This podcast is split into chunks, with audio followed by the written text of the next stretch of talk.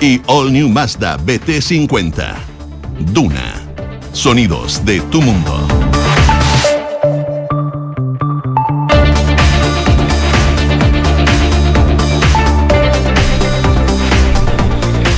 Son las 7 de la mañana en punto, 7 de la mañana en punto. ¿Cómo les va? Muy, pero muy buenos días. Le damos la más cordial de las bienvenidas a este inicio de semana, a esta jornada, día lunes. Ya es 8 de agosto del presente año. Créame que es bastante, bastante fría la mañana acá en la región metropolitana. Está oscuro todavía, no amanece, eh, pero con muy baja temperatura a esta hora acá en la capital del eh, país. Los saludamos, las saludamos desde la 89.7 en esta jornada de día lunes para ir revisando todas las informaciones de la última hora, lo que ha pasado este fin de semana. Tenemos hartos números sobre la mesa a propósito de las últimas encuestas que siguen mostrando una brecha entre el apruebo y el rechazo. Hay una semana bien agitada, esta que comienza en el Congreso. Se va a ver cuatro séptimos, el proyecto que busca bajar el quórum a cuatro séptimos, infraestructura crítica, la reforma tributaria. Bueno, en fin, en muchas cosas que tienen que ver con eh, la labor legislativa. Ah, dicho sea de paso, también se va a discutir esta semana. Dice muchos que ya tiene doble check que se va a aprobar el feriado del próximo 16 de septiembre. También se ve esta semana en el eh, Congreso. Así es que sigue la franja electoral respecto al eh, plebiscito de salida y Colombia sabe de su nuevo presidente, con eh, la presencia de paz del presidente Gabriel Boric. Vamos a hablar también de esos temas y más en esta jornada de día lunes. Josefina Stavrakopoulos, ¿estoy exagerando con la temperatura? ¿Con no, el frío? No exageras, hace bastante frío acá en la capital después de la lluvia. Yo no sé cómo estuvo acá en Santiago, llovió harto. ¿No estuviste acá en Santiago? No, estuve en, en Pichilemu y ahí sí que llovió. Te llovió harto en la Sí, eso me decían que cayó harta precipitación el fin de semana en, en los sectores costeros, en la quinta región, particularmente Harta agua. en Valparaíso, en Viña del Mar, en Reñaca también harta, ¿Y harta acá? lluvia. ¿Llovió harto? Sí, llovió bastante, sí. Qué Sí. bueno. Qué bueno, bueno, se nota después de la lluvia porque Claro que sí. bajan bastante las temperaturas, 0,6 grados a esta hora, máxima de 16, cielos totalmente despejados acá en la capital. Se espera para el día de hoy, ya para los próximos días no se prevén precipitaciones, por lo menos en el pronóstico extendido que nos muestra la Dirección Meteorológica de Chile. Si nos vamos a Viña del Mar y Valparaíso, a esta hora 5 grados, máxima de 14, cielos totalmente despejados. Concepción, 5 grados, nublado con neblina a esta hora. La máxima va a llegar hasta los 12 grados y se espera nubosidad parcial principalmente para los próximos días en Concepción. Donde podría llover durante esta semana es en Puerto Montt, pero no hoy día. Eh, a esta hora tienen menos un grado, la máxima va a llegar hasta los 10, se espera nubosidad parcial por lo menos hasta el miércoles y del miércoles en adelante precipitaciones débiles según el pronóstico extendido. Partimos la semana revisando hartos temas. También vamos a estar más adelante con nuestros infiltrados. La presencia también de Nicolás Vergara. Vamos a abordar con Gloria Por ejemplo, lo que se habla en el oficialismo, lo que se trata de. eh, acordar en el oficialismo respecto a las reformas a la nueva constitución.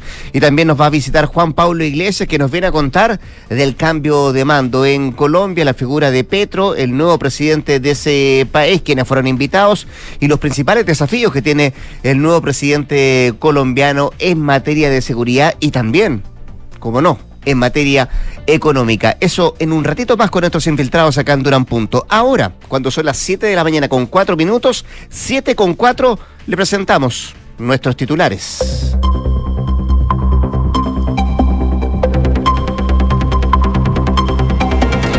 El presidente Gabriel Boric participó en la multitudinaria investidura de Gustavo Petro en Colombia. Se espera que hoy se reúna con el recién asumido presidente colombiano en una reunión bilateral. Cancilleres de Chile y Argentina acordaron trabajar en conjunto para esclarecer los vuelos sin permisos en espacio aéreo. Antonio Rejol y Santiago Cafiero se reunieron ayer en Bogotá previo a la ceremonia anunciada del eh, presidente colombiano Gustavo Petro. Según la última encuesta Academ, la intención de votar rechazo mantiene diferencias de 10 puntos por sobre la prueba a un mes del plebiscito. La encuesta semanal reveló que ambas opciones evidenció una caída eh, de un punto, quedando en 47% y 37% respectivamente. No obstante, el porcentaje de personas que todavía está indecisos volvió a aumentar, llega al 16%. El subsecretario de Prevención del Delito aseguró que este viernes se va a relanzar el Consejo Asesor de la Reforma Carabineros y su sitio web. El consejo se inició durante el gobierno del presidente Sebastián Piñera y funcionó hasta antes del cambio de mando cuando fue modificado por la actual por el actual gobierno. En noticias internacionales, un segundo tanque con combustible colapsó en Cuba tras dos días de incendios. El gobernador de Matanzas ha confirmado el derrumbe del segundo de los tanques del depósito, así como el vertido de crudo en las zonas aledañas. China prolongó las maniobras militares que bloquean a Taiwán. Los ejercicios que Beijing ha llevado a cabo en los últimos días con fuego real y lanzamiento de misiles de largo alcance han sido calificados por el gobierno taiwanés como irresponsables.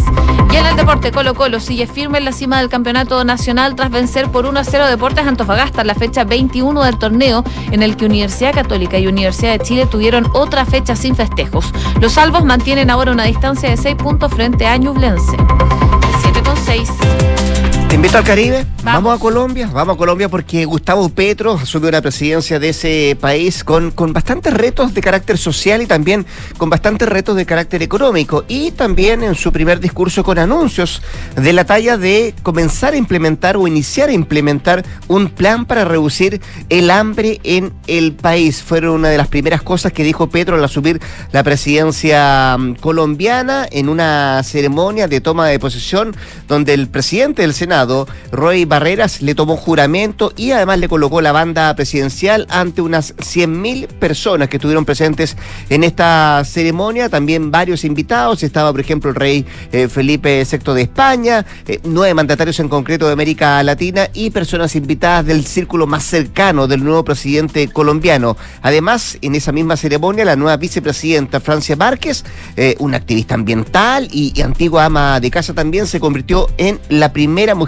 afrocolombiana en ocupar ese cargo de vicepresidente del país. Eh, ¿Habló Petro? Claro que sí, y en su discurso este hombre de 62 años anunció que su primera acción de gobierno será implementar un plan para reducir el hambre en el país de 50 millones de habitantes, donde casi la mitad de la población vive en la pobreza, de acuerdo a los últimos datos, los últimos sondeos que han entregado las autoridades eh, colombianas. Además, va a presentar, dijo Petro, la próxima semana al Congreso un proyecto de ley para aumentar los impuestos a las personas de mayores ingresos y también buscar con esto recaudar inicialmente unos 5.800 millones de dólares destinados a justamente esos programas sociales que fueron demandados en el último tiempo por la población colombiana. Los planes del mandatario entrante también contemplan educación universitaria pública gratuita, cambios al sistema de salud y subsidios para los ancianos pobres que no reciben eh, jubilación hoy por hoy en ese país. Sus promesas económicas incluyen una reforma al sistema de pensiones y también la prohibición de nuevos proyectos de exploración petrolera en favor de las energías renovables. Eh, también provocaron algo de nerviosismo en los empresarios e inversionistas, esto a pesar de que nombró a un reconocido economista, José Antonio Ocampo, como ministro de Hacienda, pero no fue necesario para, o suficiente podríamos decir, para de alguna manera tratar de evitar ese nerviosismo en los inversores que han generado sus primeras eh, políticas o lo que pretende implementar Petro eh, en su futuro gobierno. Dijo también que buscará hacer una paz total para poner fin al conflicto armado interno de casi seis décadas que ha dejado al menos 450 mil muertos en Colombia entre el año 1985 y el 2018, de acuerdo al catastro que se ha entregado de parte de las autoridades. Juramento de Petro, del que fue testigo el presidente de la República de Chile, Gabriel Boric, que fue junto a la coordinadora sociocultural de la moneda, Irina Caramanos, que al ser presentado fue la autoridad internacional más aplaudida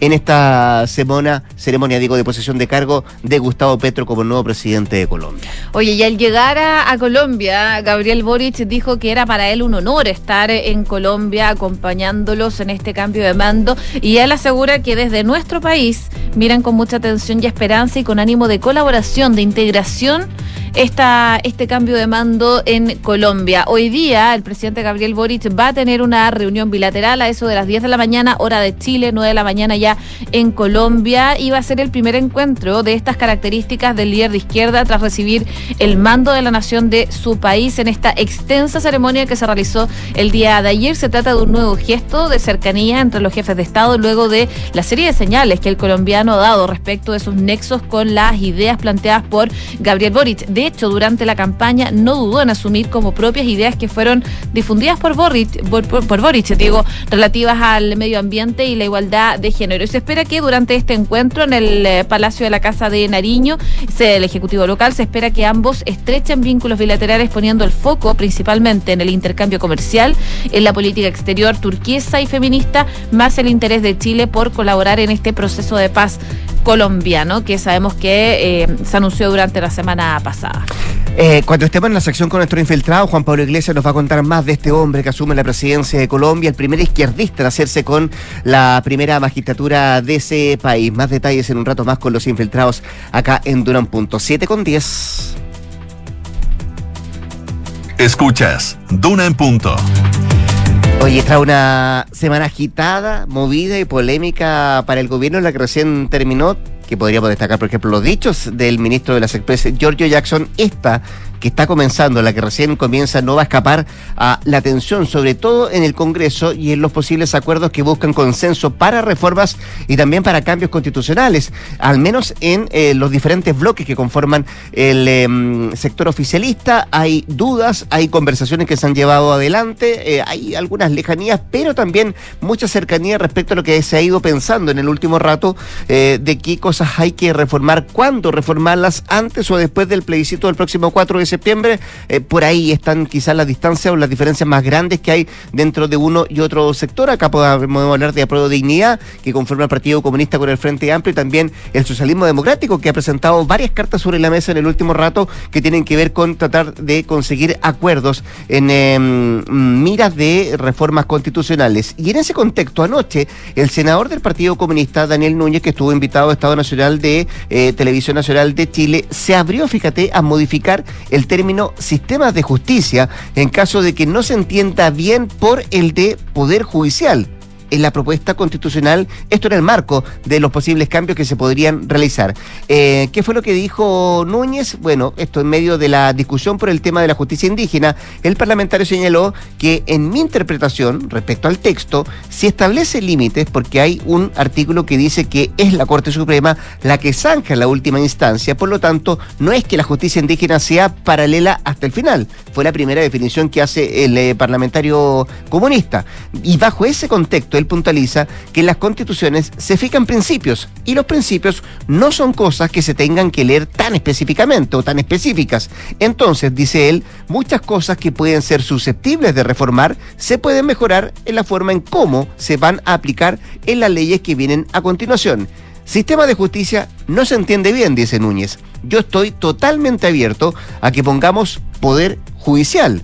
No me parece que toque la esencia del tema. Es una mm, importante definición la que hace el parlamentario que además dice, bueno, habla a título personal, pero de alguna manera eh, me imagino que se está masticando la idea de eh, e incluir modificaciones o ciertas especificaciones, como lo dice el propio Daniel Núñez respecto a algunos temas como el del eh, mm, Poder Judicial o el sistema judicial que han generado más de algún debate en el último rato, que decir de la... Justicia indígena, que también es otro de los temas, o la plurinacionalidad, que es otro de los temas que ha generado bastante debate respecto a lo que se va a votar el próximo 4 de septiembre. También Núñez indicó que está de acuerdo con reformar y poner límites a la justicia indígena.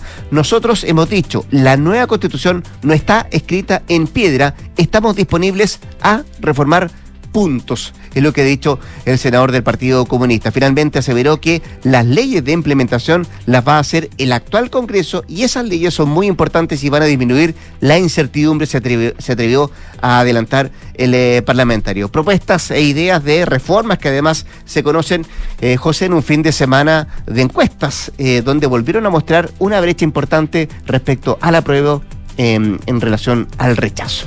Bueno, la primera que salió ayer fue Pulso Ciudadano. Eh, la encuesta publicó este domingo su pronóstico de cara al plebiscito y los resultados no registran cambios significativos respecto a la última entrega y en prácticamente todos los escenarios el rechazo eh, mantiene 10 puntos de ventaja por sobre el apruebo. A 28 días ya de este plebiscito de salida, según Pulso Ciudadano, un 44,5% de los encuestados declara que va a votar rechazo baja 1,5 puntos y el 29,9% dice que va a votar a prueba. De hecho, también baja 0,2 puntos.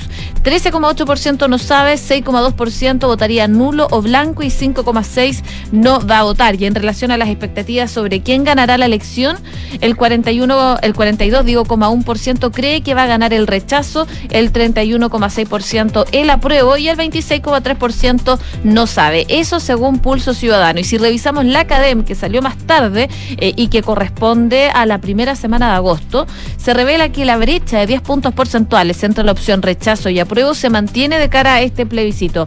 Y en ese contexto, a menos de un mes de esta fecha histórica, el rechazo bajó a 47%, mientras que el apruebo llegó al 37%, evidenciando ambas preferencias una baja de un punto cada una. Sin embargo, el porcentaje de indecisos nuevamente volvió a aumentar, según CADEM, alcanzando el 16%. Según se extrae en el sondeo, de continuar esta tendencia, el 56% rechazaría las urnas, este nuevo texto, y el 44% lo aprobaría, siendo favorable la diferencia para la primera opción fuera del margen de error. Todo eso cuando faltan 27 días para el plebiscito de salida del próximo 4 de septiembre, 7 con 16. Estás en Duna en Punto. Decíamos al inicio del programa que se viene una semana agitada en el Congreso, bien intensa, donde serán temas, por ejemplo, la reforma tributaria, el proyecto que busca reducir el quórum a 4 séptimos para reformas constitucionales, también se va a buscar y se va a ver, se va a discutir el proyecto de infraestructura crítica y también el posible feriado el próximo 16 de septiembre. Para mañana por ejemplo, está citada la Comisión de Constitución de la Cámara de Diputados y Diputadas, donde se va a discutir hasta total despacho el proyecto de los cuatro séptimos que busca terminar con los eh, quórums supramayoritarios de dos tercios y tres quintos para cambiar la Carta mm, Fundamental vigente. Y esta semana se anunció además que el gobierno podría, pondría, digo, suma urgencia a esta iniciativa, lo que de alguna manera responde al riesgo de que, por ejemplo, los parlamentarios del Partido Republicano no den la unanimidad que se requiere para poner en la tabla en la sala de la Cámara Baja la votación de este proyecto que se espera para el próximo día miércoles. Con esto, la propuesta podría ser despachada por el Congreso antes del plebiscito del 4 de septiembre.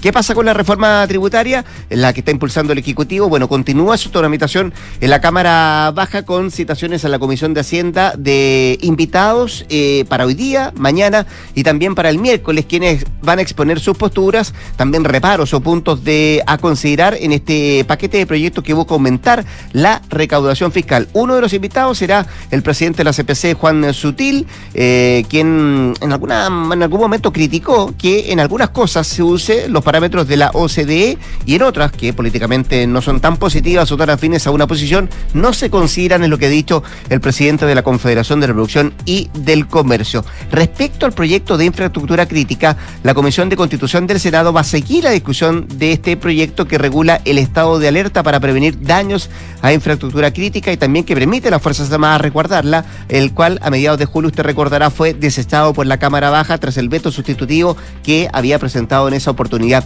el propio gobierno. Eh, la moneda había ingresado más una serie de modificaciones a este proyecto, los cuales habían sido visados por el Senado, sin embargo, no habrían sido cogidos por los diputados. Por lo anterior, eh, hay un grupo transversal de senadores que decidió rescatar esta iniciativa y se va a comenzar a ver también esta misma semana. Y finalmente, este lunes también comienza la tramitación del esperado feriado del 16 de septiembre y se espera que se despache esta misma semana. De acuerdo, José, lo que han dicho diferentes parlamentarios, se da por hecho su aprobación de este feriado del próximo 16 de septiembre. 7 con 18. Ya, revisamos indicadores económicos a esta hora de la mañana. La UEF, 33.494,62 pesos sigue subiendo, como es habitual. El dólar al alza, 916 pesos. El euro también en números azules, 931 pesos. El IPSA, 5.212 puntos al alza. Y el cobre, 3,54 dólares la libra.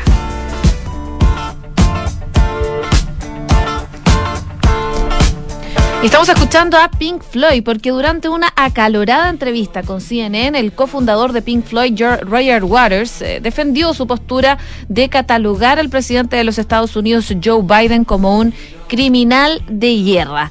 En ese espacio, el periodista a cargo lo interrogó por qué eh, seleccionó a Biden como parte de su protesta política durante su gira que actualmente lleva a cabo y que se titula This is not a drill. Bueno, dice, para empezar, está vivando el fuego en Ucrania y eso es un gran crimen, introdujo Waters. Eh, ¿Por qué los Estados Unidos de América no anima a Zelensky, al presidente ucraniano, a negociar, obviando la necesidad de esta horrible, horrenda guerra que está matando a no sabemos cuántos rusos, dijo? Y eso fue lo que llamó la atención. Y luego de argumentar el papel de Estados Unidos con respecto a la Segunda Guerra Mundial, Roger Waters arremetió y dijo, no olvides que 23 millones de rusos murieron protegiéndote a ti y a mí de la amenaza nazi. Lo que llamó la atención es que eh, de alguna forma se da a entender que defendía un poco a Rusia. Y ese fue el intercambio que acaloró esta entrevista entre el eh, periodista de CNN con Roger Waters. Eh, generalmente no esconde su posición política, tampoco esconde sus críticas respecto a Bueno, este pues si gobierno, cualquier gobierno bueno. Así, que eso con eh, el cofundador de Pink Floyd. ¿Vamos a la pausa? Vamos. La José Stavrakopoulos va a volver a las 8 de la mañana para actualizarnos las informaciones. Eh, y antes de la pausa, un par de consejos. Conecta la gestión de tu empresa con Sapiens CRP y tu área de gestión de personas con Senda. Ambas soluciones de Fontana y su ecosistema de gestión empresarial. Integra todos los procesos de tu compañía en defontana.com. ¿Ya has pensado si tus inversiones están creando el futuro que quieres para ti y para tu familia? En Inversiones Sura te entregan la asesoría experta, patrimonial, previsional y tributaria junto a la mayor oferta de inversiones del mercado. Inversiones Sura, el poder de tus decisiones crea futuro. 7 con 21, corte comercial. Ya volvemos con más acá en Donan Punto. Quédese en la 89.7. Vamos y volvemos.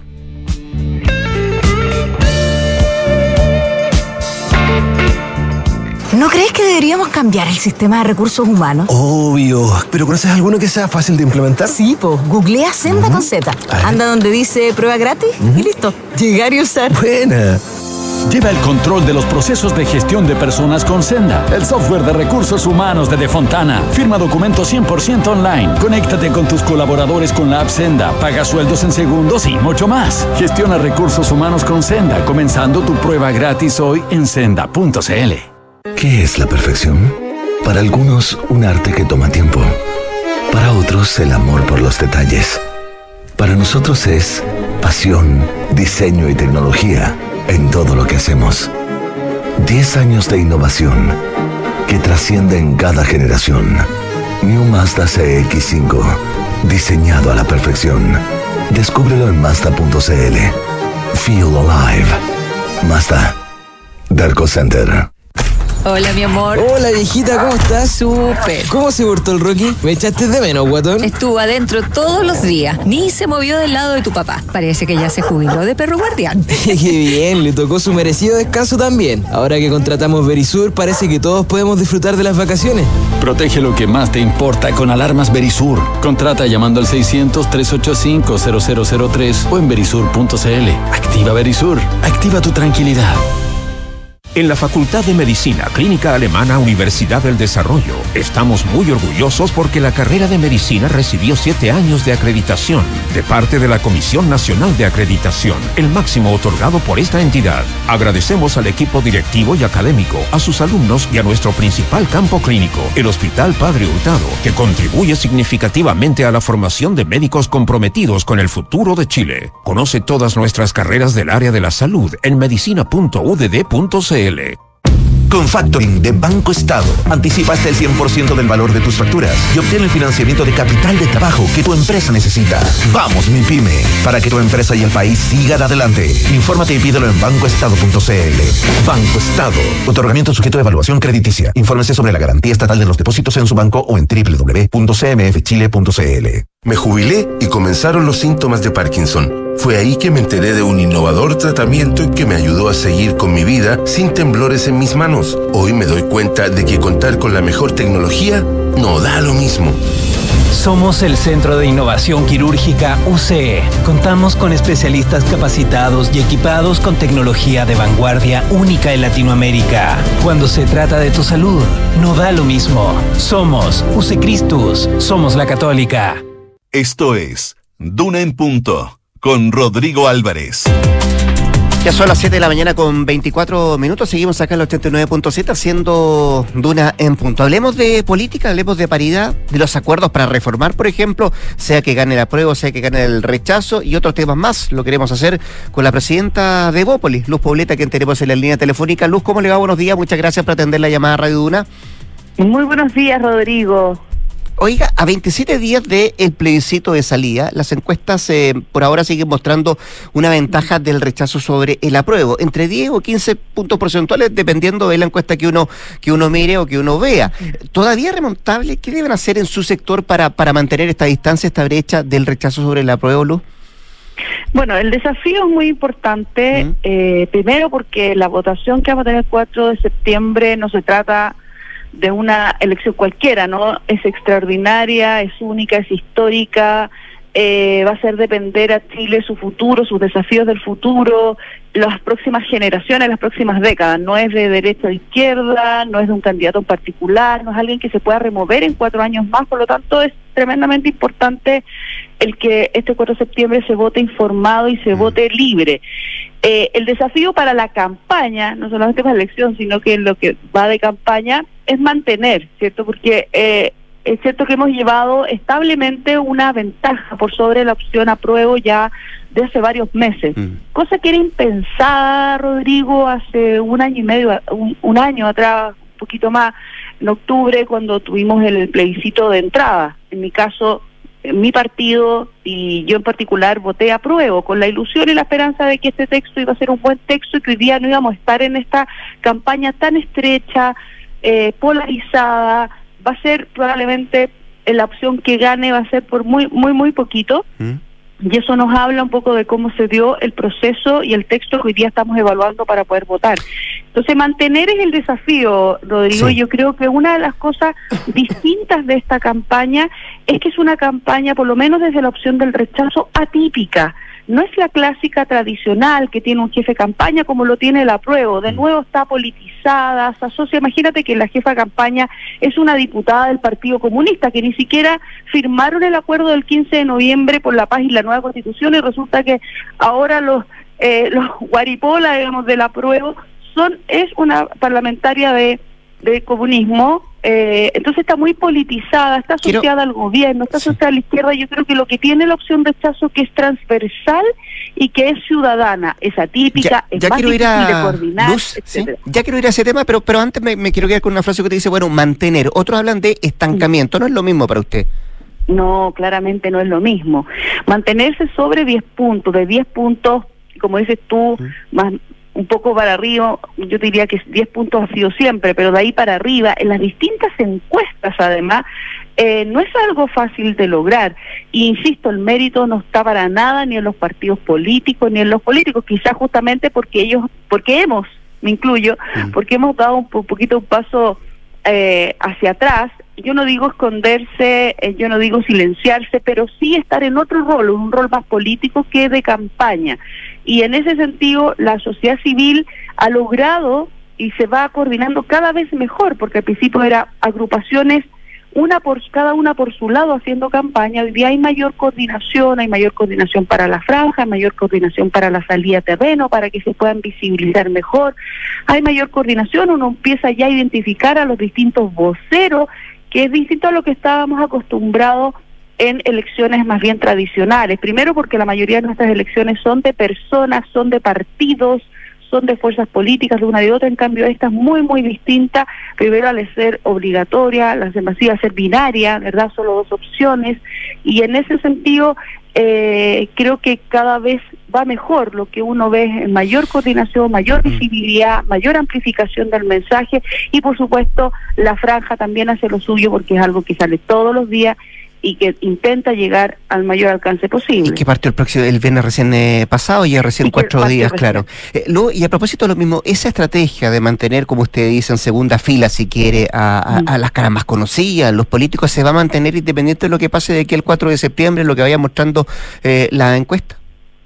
Mira, la verdad es que cada semana, Rodrigo, es un desafío, ¿cierto? Porque uno no solamente va viendo cómo se desenvuelve la campaña, la campaña en terreno, los mismos voceros, eh, el gobierno, porque como ya el mismo, el mismo presidente ha asociado tanto, el mismo gobierno ha asociado tanto, nosotros decimos, bueno, es casi como el jefe de campaña, ¿no? Del, del, del apruebo, por las acciones que hace, por los errores que comete, lo que va pasando en el Congreso. Es imposible eh, disociar, ¿verdad?, lo que está pasando en la política contingente junto con la campaña eh, para poder ir evaluando semana a semana cómo se va ajustando la estrategia. Yo no creo que cambie la estrategia en su profundidad porque por algo nos hemos mantenido durante todas estas semanas, ya meses, eh, pero sí siempre se va ajustando. Uno no puede decir, no, esto no va a pasar jamás porque, porque efectivamente eh, las acciones, comportamiento, uno va viendo el otro lado, así de eso se trata, esa es la gracia también de la estrategia, uno va ajustando ya sobre todo en las últimas semanas que, que suelen ser más decisivas porque las personas se conectan a las elecciones por lo que sabemos, siempre siempre cada elección nos trae una sorpresa, pero generalmente las dos últimas semanas. Mm. Entonces es clave la franja, es clave el despliegue territorial, eh, es clave que nos mantengamos co- como estamos. Creo que nosotros nuestro rol tiene que ser político, estar atento a lo que va pasando en el gobierno, en el Congreso y por supuesto algo que yo nunca dejo de decir, si me permite Rodrigo, poder siempre estar atento a que la viabilidad de continuar el proceso constituyente después del 4 de septiembre es algo que le corresponde porque se cierra en el ámbito político. O sea, si aquí no hay voluntad de cambio, va a ser muy difícil hacerlo. eh, y creo que la opción del rechazo es la que realmente puede dar a la ciudadanía la certeza y la tranquilidad de que después del 4 de septiembre el proceso constituyente va a continuar. Ya, eh, ahí hay otro tema. Estamos conversando con la presidenta de Bopel y Luz Poblete, porque un camino es lo que se va a resolver el próximo 4 de septiembre, Luz. Otro es lo que ya se está conversando que tiene que ver con la posibilidad de acuerdos para buscar reformas constitucionales. La pregunta es, ¿hasta dónde está dispuesto Evópoli a llegar, Luz? ¿Dan el sí, por ejemplo, para el proyecto de bajar el quórum a 4 ¿Ese, por ejemplo, para ustedes es un punto de partida?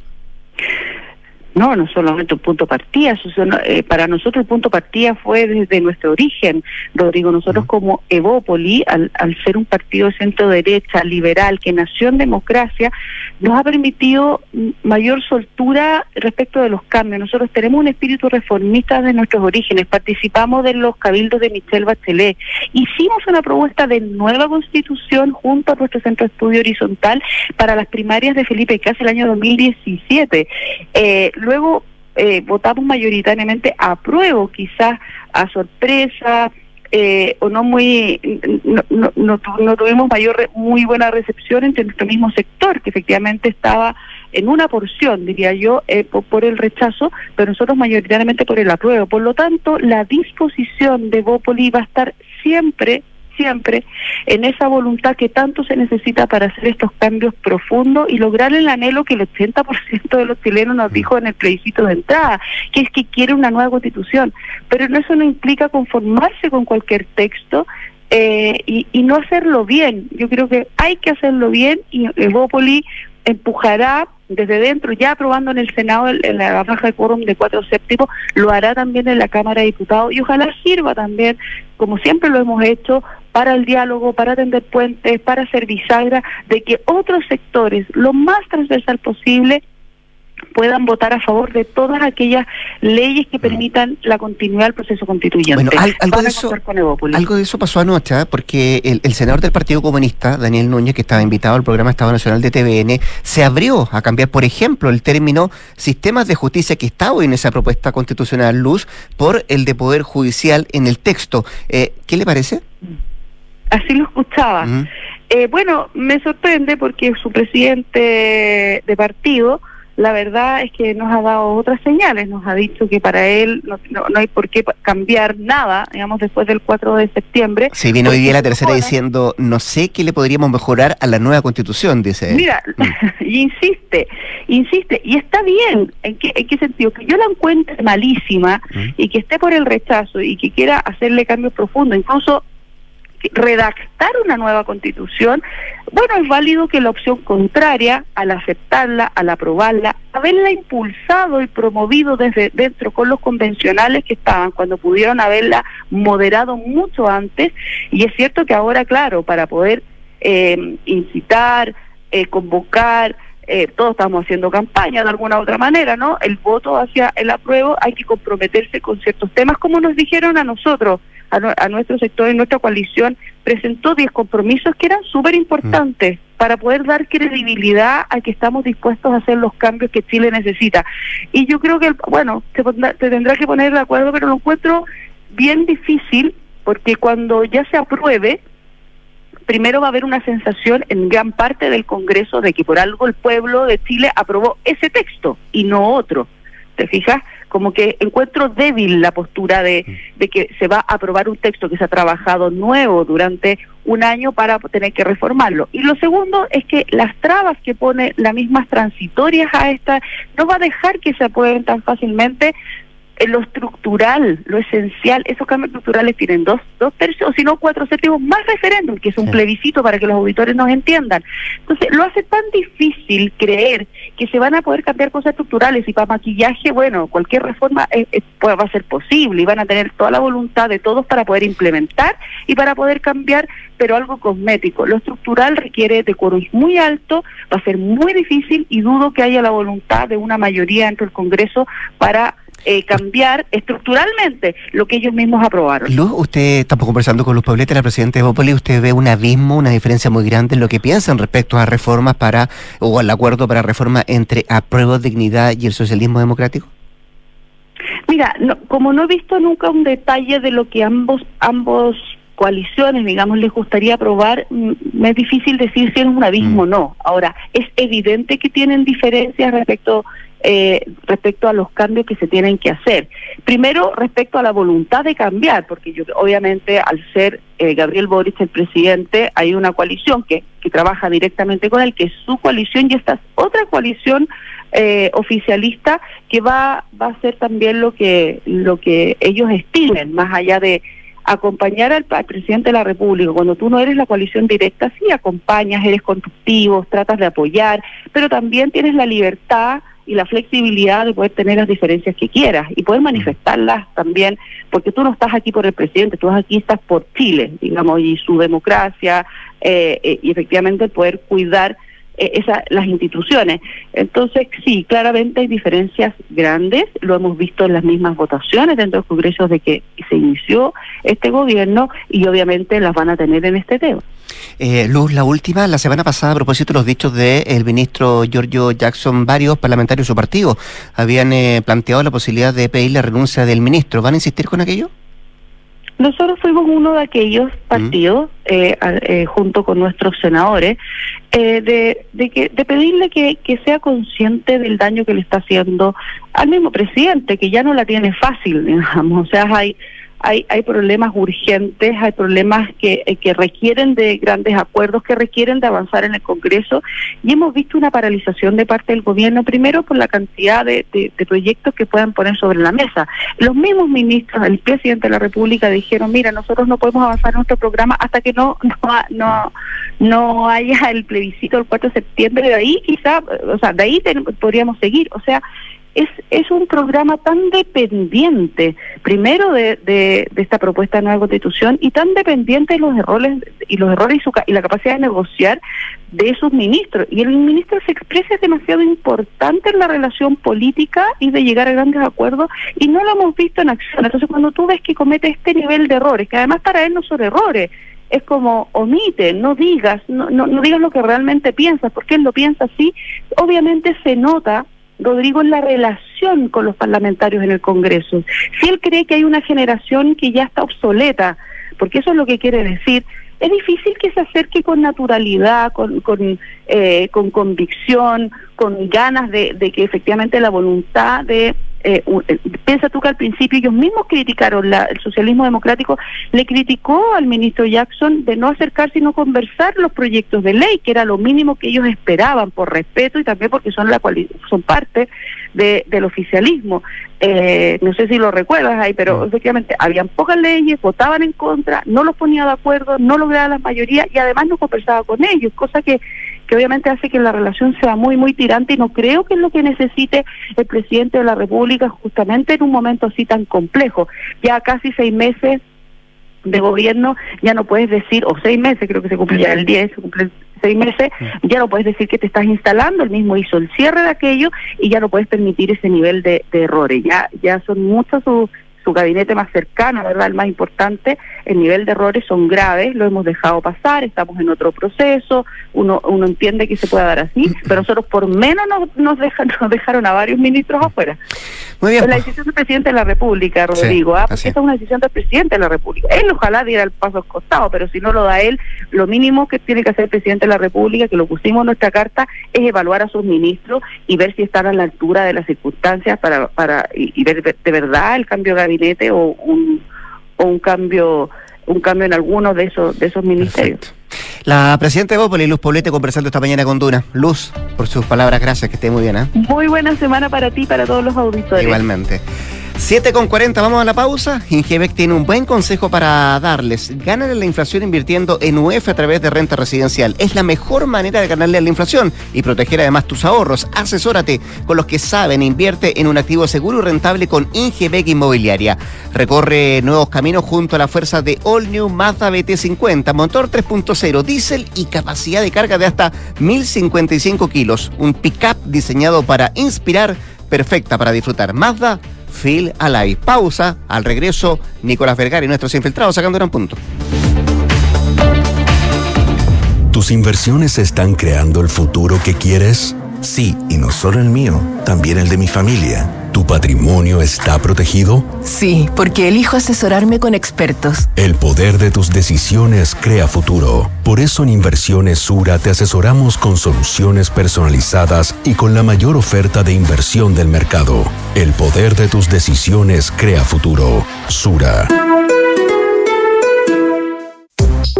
¿Quieres ganarle a la inflación? Escucha entonces este buen consejo. Invierte en UF a través de la renta residencial, la mejor alternativa para proteger tus ahorros sin que estos pierdan su valor.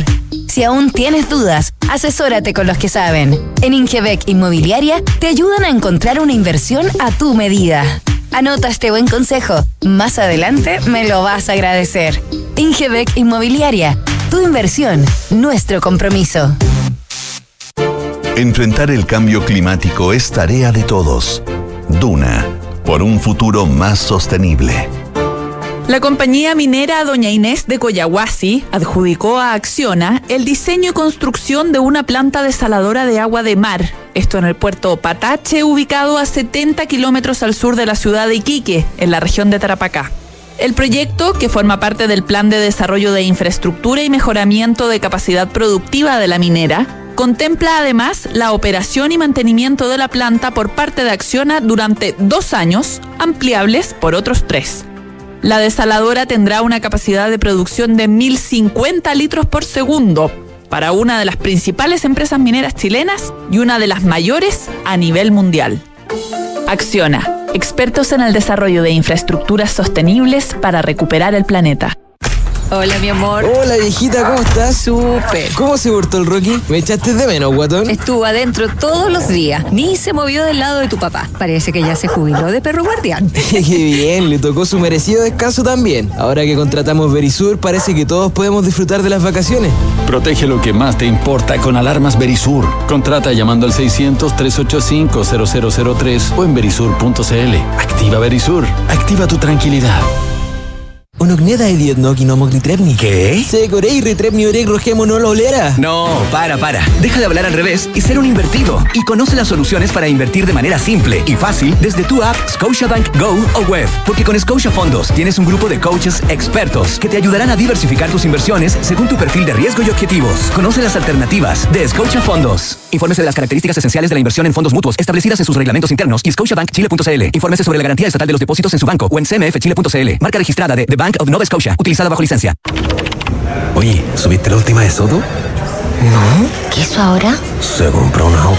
Nah. ¿Pero cómo? ¿Y de cuándo se metieron en ese cacho? Parece que ayer la señora no lo quiere ni ver.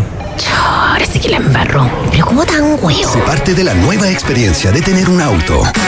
Suscríbete a smarticar.cl sin hacer trámites, pagar mantenciones, patente ni seguros. Smarticar. Comprarse un auto no es smarty.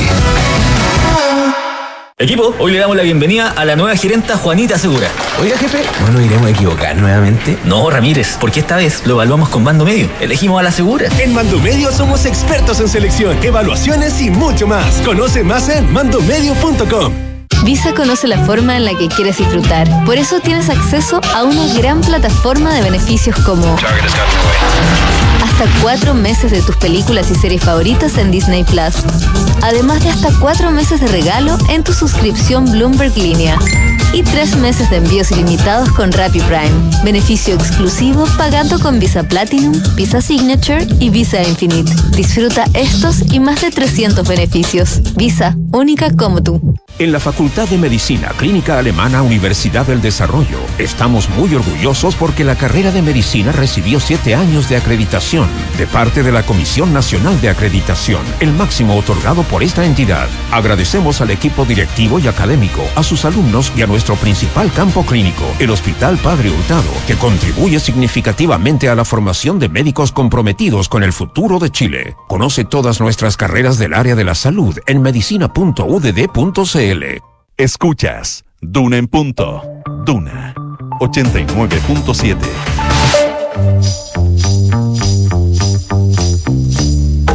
Son los infiltrados en Duna en punto. Momento de los infiltrados en en punto. Nicolás Vergara, ¿cómo estás? Muy buenos días. Buen inicio de semana para ti. Hola Rodrigo, sí estuvo duro el inicio de semana, tengo que decir. ¿Sí? Me costó, ¿Costó levantarme, pero no te explico cómo. Y, y hay una masa rara que está empezando a vol- volver Santiago. El Costanera Center y el Manquehue ya no se ven. ¿Mm? Ya no se ven. Ya no se ven. Es impresionante. Bueno, en fin. Eso lo contamos a nuestros auditores de, San- de Valparaíso, de Concepción y de Puerto De regiones, así es, y de provincias. Eh, Gloria Qué ¿cómo te va? Buenos días. Provincia. Eso es muy antiguo. ¿Antiguo? Eso lo digo yo. Muy buenos días. Buenos días. Muy buenos días. Juan Pablo Iglesias, ¿cómo te va? Buenos días. ¿Cómo están? Buenos días. Qué bueno, vamos a hablar de Colombia, pero también de reformas, no, o al menos de acuerdos para reformar. Claro, lo que pasa es que no hay otra conversación en este minuto que cruce el oficialismo, la verdad. Cualquier reunión que pueda juntar a dos representantes del oficialismo va a versar por estos días respecto de la necesidad o no de suscribir un acuerdo, un acuerdo formal para posibilitar eh, futuras reformas en caso de que gane el apruebo, porque esa es la lógica en, en este tema. Ahora, no está fácil la cosa. No está fácil la cosa, primero porque el presidente está empujando muy fuertemente la posibilidad de un acuerdo en el entendido de captar a toda esta masa indecisa, ¿no? Que quiere votar a prueba, pero que siente que el texto constitucional no es totalmente eh, de su agrado y por lo tanto quiere compromisos explícitos de un- una futura reforma. Entonces, eh, este, al principio, como se había instalado este eh, rechazar para reformar, ahora está agarrando fuerza este aprobar para mejorar, que es como la lógica eh, en la que, digamos, que se instala en este tipo de conversaciones. Como les digo, el presidente, el principal promotor de esto, eh, de, este compromiso, digamos, político, tanto así que saca tiempo el presidente y toma el teléfono y llama personalmente a los senadores para manifestarles su punto de vista en, en una nueva huella, ¿no? De- después vamos a ver si el presidente se arrepiente o no el 4 de septiembre de todas las huellas que dejó en función de la opción del apruebo. Pero muy comprometido con esa opción. El problema es el Partido Comunista en rigor de menor en menor medida creo yo el Frente Amplio que planteó oye que están buenos para los lemas en, en este plebiscito que planteó él eh, cómo era el ¿Quién? reformar para implementar el Frente Amplio El Frente Amplio Reforma Complementar. para concretar como Para que, que era como su, Sí, que su- simplifiquemos porque el trámite legislativo va a ser complicado. entonces, Claro, pero su compromiso del día después es, miren, hay cosas que nosotros tenemos que hacer que salgan rápido de esta, Exacto. de esta propuesta constitucional y por lo tanto hagamos ciertos acuerdos, despejaron algunas cosas, particularmente respecto del tema del aborto, que había, que hay toda una polémica eh, sobre eh, que la propuesta constitucional no quedó especificado hasta qué mes se puede hacer, que eso es materia de ley, así quedó consensuado en la propuesta. Y el, el Frente Amplio lo que hace es poner fechas, números, digamos, a, a la implementación. Hasta ahí llegó el Frente Amplio dando eh, la prueba de la blancura respecto de este debate de mejorar la propuesta constitucional. Y el PC, que es el más, eh, el que ha manifestado mayores reticencias eh, respecto de qué hacer o qué no hacer, pero algunos de cuyos dirigentes han dado luces. Recordemos que la semana pasada se juntó el presidente con el Partido Comunista en Cerro Castillo, en estas reuniones que hace eh, habitualmente, y que usted siempre en todo caso las puede leer al día siguiente en la tercera, lo que allí Siempre, pasó. siempre, con, Ya, con nuestra, detalles. nuestra especialidad en la trastienda, pero se juntó con el. PC, especialidad de la casa, claro, se juntó con el Partido Comunista y el Partido Comunista dio señales de que se hallan al menos a sostener una conversación. Pero ¿qué ha pasado en los días siguientes? Que parece que esa conversación es bien acotada, pues. Es decir, es como, es casi, eh, es eh, están de acuerdo en conversar, están de acuerdo en hacer una lista, pero no quieren hacer una, una propuesta muy amplia. Y lo que sí le interesa al Partido Comunista es dejar bien por escrito cosas bien acotadas para que después no se pongan creativos, dicen ellos, después del 5 de septiembre y tengamos que entrar a picar, digamos. Ya, ellos no quieren echar a picar después del 5 de septiembre, quieren hacer una cosa bien acotada. Que han dicho, por ejemplo, algunos de sus principales dirigentes que la verdad es que no hace sentido respecto de la voluntad real de querer un acuerdo, es decir, mire, sabe que el sistema político no se toca, donde todo el mundo sabe que ahí hay muchas dudas respecto de cómo va a funcionar la propuesta de sistema político, y también sobre el sistema judicial que han dicho ya, bueno, le cambiamos el nombre, pero el nombre no es necesariamente y claramente no es el tema principal, pero están dispuestos a cambiar el nombre. Y cosas muy, eh, muy específicas, creo yo, respecto de su voluntad de comprometer cambio. Entonces, más bien, da la impresión de que es como un acuerdo con freno de mano, que no tienen muchas ganas, pero entienden, o al menos una parte del partido entiende que aquí hay que dar una señal política, porque esta idea de ir a morir con el texto constitucional en el plebiscito del 5 de septiembre y que de ahí no se modifique una línea, no es lo que está moviendo la aguja y no es lo que quieren abordar eh, la mayoría de, digamos, de los votantes que están indecisos respecto Bueno. de qué hacer y que una es un voto grande, ¿ah? no es un tema Pero- menor en este plebiscito. Pero al tenor de la entrevista que, que dio en la Radio Nuevo Mundo el presidente del PC, el PC opina distinto. ¿Cómo así? No, porque está plan- plantea, o sea, básicamente hoy nosotros tenemos un 20% que quiere aprobar para mantener, eh, para dejarla tal cual, es decir, no tocarla, probablemente un 20 o algo menos en la, en, la derecha que es partidaria de, que si se gana, el, si el rechazo, la constitución se quede tal cual, pero hay un 60% al medio que quiere o aprobar para mejorar o rechazar para reformar. Eh, por lo tanto, el- el- la lógica que tú planteabas, el PC un poquito está en lo contrario. O sea, eso es lo, ahí es donde hay que encontrar los votos, pero el PC plantea exactamente lo contrario. Es decir, que no hay que hacer nada o casi nada. hay un freno de mano. Yo creo que igual han sido un poco erráticos, a veces se manifiestan un poco más abiertos, otras veces menos abiertos. En ese sentido, hay un problema, creo yo, en el partido.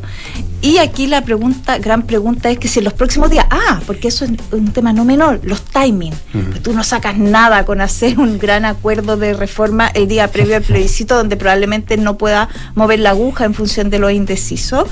Eh, eh, se sabe, ¿no? Que, que la gente, nosotros, eh, en últimos días ya afianzamos nuestra preferencia. Es difícil que la gente se cambie el último día. Entonces, hay eh, lo que se está señalando ahora y lo que está impulsando el gobierno con fuerza es, oye, rápido. Esto no solo tenemos que lograr eh, plasmar una buena voluntad de cambios que sea amplia, sino que además lo tenemos que hacer luego.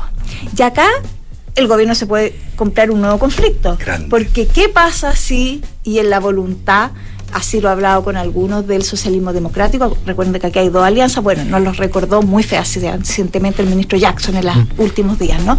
Pero eh, aquí hay dos alianzas. ¿Y qué pasa si el socialismo democrático quiere hacer su propia propuesta? De nuevo se van a entrampar en esta discusión. Por eso yo digo, dos oficialistas reunidos solo hablan de esto. Veamos en qué decanta, porque esta semana debiéramos tener novedades, porque si sí. no, como les digo, no tiene mucho 27 días. claro. sentido. claro. Así es. ¿Vamos al Caribe, Juan Pablo Iglesias? Qué rico. Gustavo Petro. ¿Qué se le viene? ¿Qué se le... era, era que no. ¿Qué se le viene a Colombia?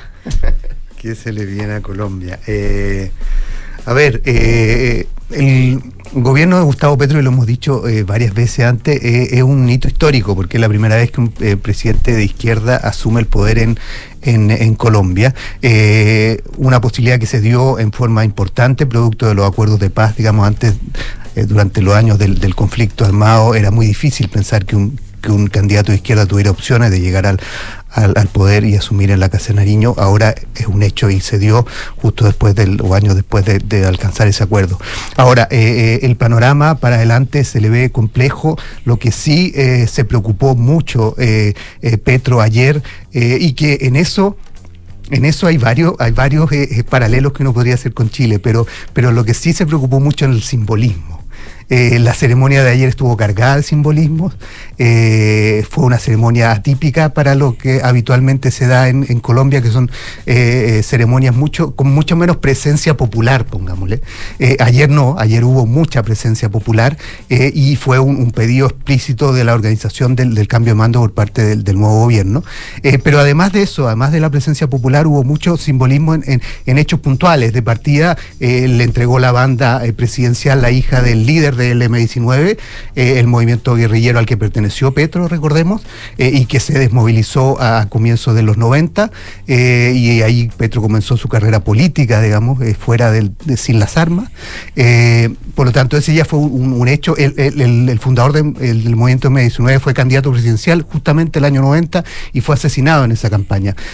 Por lo tanto, había mucho, mucho simbolismo en, ese hecho y también en, todo en toda la, polémica que hubo en torno a la espada de Bolívar, que, que para uno que lo ve de distancia parece intrascendente, pero para Mm. eh, los eh, eh, colombianos y para Petro y el movimiento M19 era un hito fundamental tener a la espada de Bolívar ahí. Porque hay que recordar que la espada de Bolívar fue eh, robada, Robada. por el M19 en 1974 eh, como un símbolo de que la lucha estaba abierta todavía eh, y que mientras se mantuviera la lucha la espada iba a estar en combate, digamos, pongámosle entre, entre comillas, en simbolismo. Y por lo tanto desapareció y no se sabía mucho tiempo dónde estaba, después estuvo, se, se envió a Cuba y finalmente en los 90... Pasó por Europa primero, hubo, hay una larga historia de, de- de yo no, no puedo No, asegurar no, o no dónde, dónde estuvo, claro. pero sí que algún minuto estuvo en Cuba porque al final se fue a buscar a Cuba y traer a Colombia para cuan- cua- en el minuto en que se entregó y el M-19 se desmovilizó. Eh, Petro ayer, eh, Duque se había negado a entregar la espada de Bolívar para el acto eh, de ayer. Petro eh, suspendió, o sea, pidió, eh, apenas asumió, su primera orden fue que traigan la espada de Bolívar y durante el- la ceremonia suspendió la ceremonia por 10 minutos esperando que llegara la espada de Bolívar. Por lo tanto, todas estas cosas que pueden ser intrascendentes son, eh, están cargadas de simbolismo. Pero al margen de eso, digamos, y los simbolismos que tuvieron ayer la ceremonia, lo que se viene para adelante es un panorama complicado para, para Petro, que Petro se ha preocupado de ir atenuando, digamos, o, o moderando su discurso, cosa de hacer más fácil el camino que se viene por delante, y una, y más allá de las reuniones que mantuvo durante su periodo como presidente electo, que fueron claramente señales de moderación y de, y de eh, diálogo con distintos sectores, se reunió, recordemos esa foto, incluso con el, eh, el expresidente Álvaro Uribe, en, un hito muy relevante en este, en estas semanas de, transición, eh, y eh, logró armar además un, gabinete bastante amplio que le aseguró a- eh, junto con ello eh, un apoyo importante en el Congreso. Eh, su gabinete incluye desde, eh, evidentemente, miembros del Pacto Histórico, su coalición que lo llevó al poder, pero también del Partido Liberal y del Partido de la U, el partido de San- del expresidente Santos, eh, partido que, se, que creó el expresidente Santos para la reelección de Uribe, digamos, por eso hay, hasta cierta eh, ironía en eso, digamos, que un partido que impulsó la, reelección de Uribe hoy día esté en, la alianza con- con Petro. Pero el hecho es que eso le permite un, un apoyo en el Congreso eh, amplio. eh, va a ser uno de los presidentes que va a tener más apoyo en, en en el Congreso, pese a que, a que su coalición no tenía mayorías claras, pero ahora con los liberales y el Partido de la U tiene una, una clara eh, mayoría en el Congreso que le da posibilidades de, impulsar su, su, su pro- proyecto, donde el paso principal, y en eso otra de las, de las paralelos con con el caso de, de Boric, que además fue eh, bastante ovacionado ayer en la oye. plaza de eh, Bolívar. En, en- Ah, yo en- creo que se sintió bien el presidente. eh, fue, Sí. fue, fue evidentemente el que más recibió aplausos eh, en, esa, en esa ceremonia. Eh, y, y el primer hito, de, de- la primera medida de, de- de Petro va a ser su reforma tributaria, eh, porque es la base para impulsar todas las, las medidas que, que vienen después. Y que a Eh, diferencia de este gobierno la tiene lista, porque va a la entrar tiene al lista y va a entrar ¿no? hoy día, dicen. Imagínate. Dicen que se va a presentar hoy día, se va a hacer pública hoy día, digamos, no sé si va a entrar directamente al Congreso, pero se va a conocer hoy día, por lo tanto ya, ya está trabajando directamente eh, y rápidamente. Así que ese es el, el- el- el panorama, eh, esa base de apoyo es importante, el único partido, y en, en Colombia se definen los partidos si son de oposición, de gobierno o independiente, el único partido que se ha definido como de oposición es Centro Democrático, el partido del expresidente Uribe, eh, y hay un grupo, incluso el Partido Conservador se ha definido como independiente. Esa es un una cosa muy rara porque en, en la, la Constitución colombiana, cuando empieza un periodo de gobierno, los parlamentarios tienen que definirse. Así es. Y, y se definen individualmente, entiendo que no como colectivo. Ah, entiendo que se define Puede ser, individualmente. puede ser. Ahí, ahí, ahí, ahí- me pillaste. Yo lo que sé es que en el fondo van armando de acuerdo a las definiciones que hacen. eh, y, y- y de, y de hecho, muchos que eran, muchos que eran muy anti-Petro en la campaña se declararon ahora o independientes o gobiernistas. De hecho, la minoría es la oposición, una minoría completa, absoluta. absoluta, Un absoluta. tercio, o sea, el que menos de un tercio. el- los que se declararon eh, oposición formalmente eh, son todos los de, si es que son individuales o partidos, ahí, ahí mm, eh, no lo tengo claro, pero, pero el hecho es que el Centro Democrático, eh, eh, que es el Partido Uribe, es el único que formalmente va a ser oposición, tiene 10 o, eh, 15 y 15 eh, eh, legisladores dependiendo del Senado o la, o la Cámara, por lo tanto es bastante Ah, minoritario, bastante minoritario. Los demás son independientes, el Partido Conservador, hay un, eh, un grupo de partidos que son independientes y la mayoría clara, digamos, es, es oficialista. Ya, pues vamos a ver qué es lo que pasa en Colombia en las primeras horas de Petro, también cómo reaccionan los mercados a propósito de la reforma tributaria. Juan Pablo, Gloria, muchas gracias por estar acá.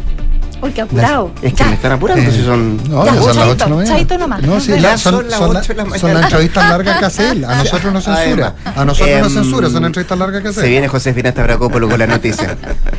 Buenos días. Bien, buenos días.